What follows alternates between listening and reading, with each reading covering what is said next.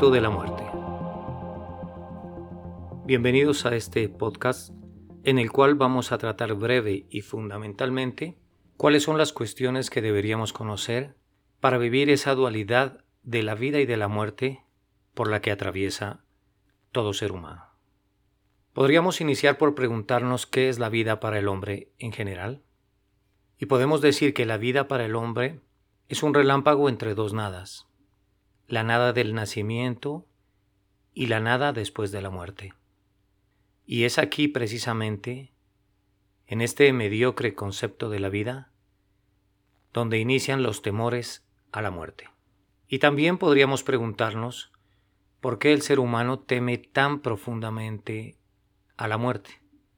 La respuesta a esta pregunta es que el ser humano teme tan profundamente a la muerte porque ésta implica una desaparición de su ser en sí mismo.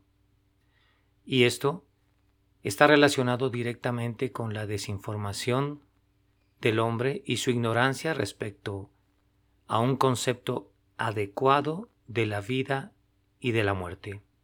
Y es por esto que teme tanto a la desaparición de su ser.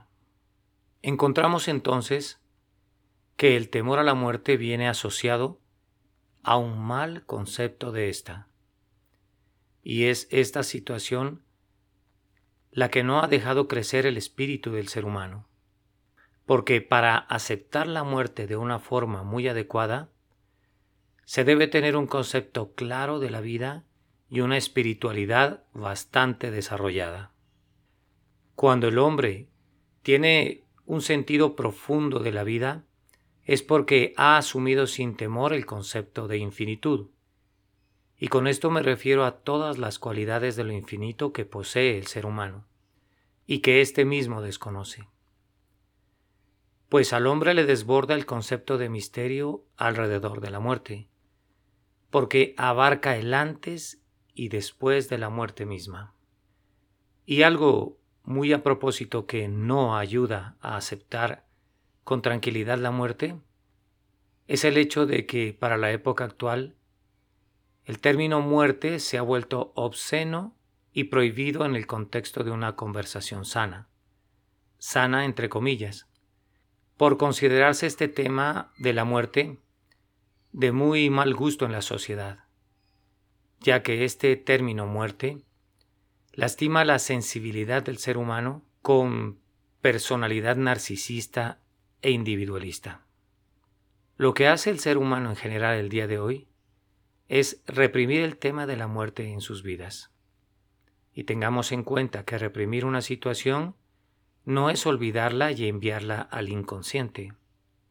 Reprimir una situación es no afrontar responsablemente esta situación y reprimir la muerte es no afrontar y aceptar la muerte con madurez. No debemos resignarnos ante la muerte porque este es un comportamiento pasivo. Debemos aceptar la muerte porque este es un comportamiento activo ante la misma. Es decir, yo acepto la muerte con claridad de que no voy a poder hacer nada físicamente cuando ésta llegue pero sí puedo hacer mucho espiritualmente y psicológicamente durante mi vida al respecto. Volvemos a la pregunta, ¿por qué se teme tan profundamente a la muerte en nuestra cultura? La respuesta es porque la muerte implica una disolución o desaparición del ser, pues el ser humano siente horror a la idea de no haber sido nada antes del nacimiento y pánico a la idea de no ser para nunca después de la muerte y esto recibe el nombre de pánico a la nada. Valga la pena notar que este tipo de pánico lo padecen casi todas las personas en la actualidad. Debemos tener claro que el temor a la muerte está relacionado estrechamente con los sentidos, y debemos saber que el miedo es un sentido, por lo cual no deberíamos temer a la muerte y a lo que ocurra después de esta, pues cuando ya se ha muerto desaparecerán los sentidos y por tanto el miedo. Cuando se muere, el ser vislumbra un umbral a la otra orilla y es evidente que inmediatamente después de la muerte se inicia un tránsito y una metamorfosis de un estado del ser a otro distinto.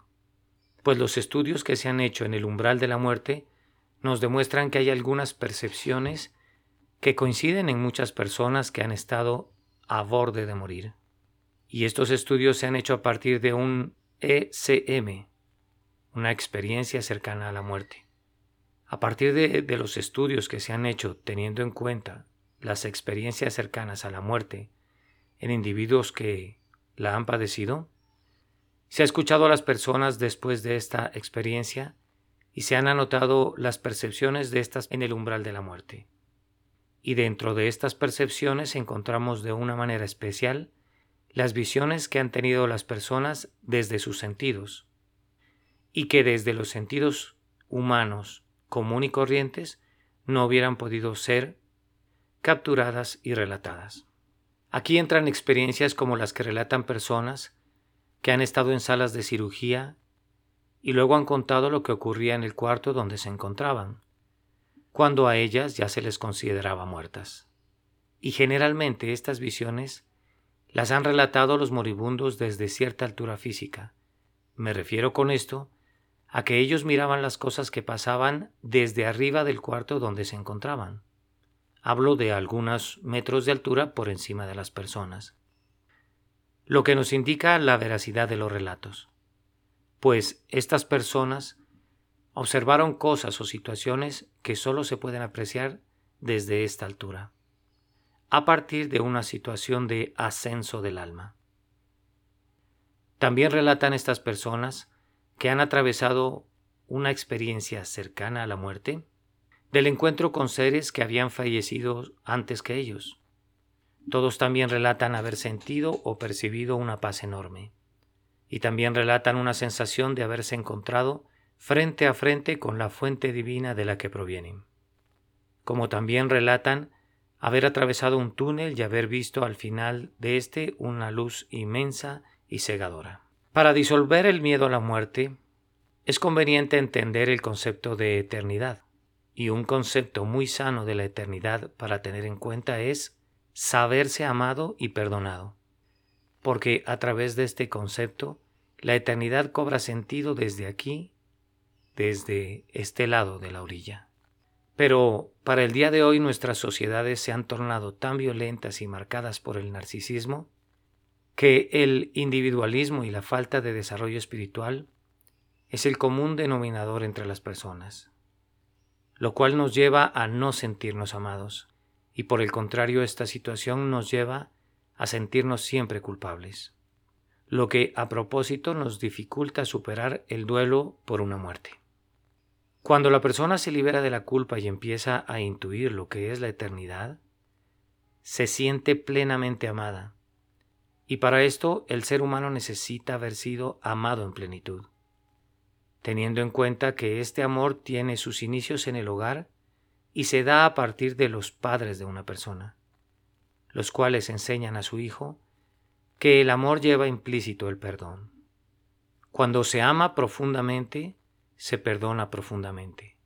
Y esta situación también ocurre de manera inversa, pues cuando no se ama, se odia y cuando se odia no se perdona.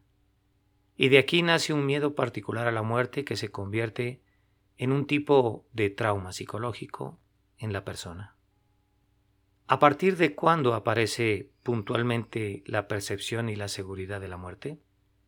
Esta situación no se da antes de los 12 años de edad de una persona, puesto que la inocencia y la ignorancia de la infancia no se lo permite no le permite tener una percepción y seguridad de la muerte acertadas.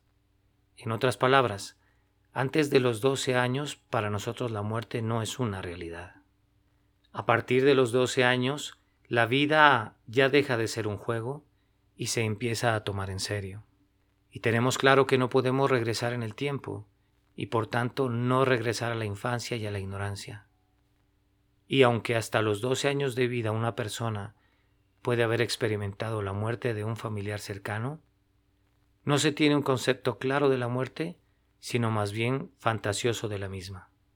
Es a partir de los 12 años de vida que empezamos a vivir la vida con ilusión, esperanza y deseo, y podemos empezar a desarrollar una percepción madura de la muerte, que se va a ir perfeccionando a través de la vida y a través de la espiritualidad bien desarrollada. También sería recomendable tener en cuenta un miedo que tienen las personas adultas a la muerte, y este es el miedo a la corporalidad después de la muerte.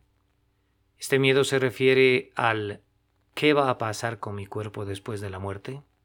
Esto incluye el terror a ser incinerado o comido por los gusanos y otras situaciones muy alejadas de la realidad de la muerte. Cabe anotar que hay otro tipo de miedo a la muerte y es el miedo a dejar a los seres queridos abandonados. Y este viene a ser un sentimiento de omnipotencia, porque no deja a la persona que muere la marcha libre hacia la otra orilla. Pues la persona piensa que sin ella los seres queridos no van a poder hacer nada. E, irónicamente, sus seres queridos van a tener vía libre para caminar en nuevas direcciones. Indudablemente para la persona que tiene una percepción sana de la muerte, la hora de la muerte es la fase más hermosa que le va a tocar vivir a un ser humano, y no la hora más terrible como nos han enseñado, pues en el momento de la muerte el moribundo experimenta un silencio absoluto y una dualidad de vivencias, ya que por un lado se ha liberado de todo su equipaje y de todo su anclaje en este mundo, y por otro lado, el moribundo vuelve a través del egocentrismo hasta su infancia, para de esta manera disfrutar en plenitud de este momento tan hermoso. Una buena pregunta para hacernos es ¿cuál es el proceso más adecuado para acompañar a un moribundo? En inicio se debe proporcionar los métodos para que el moribundo sienta los menores dolores físicos posibles y así pueda observar el otro lado de la orilla con calma.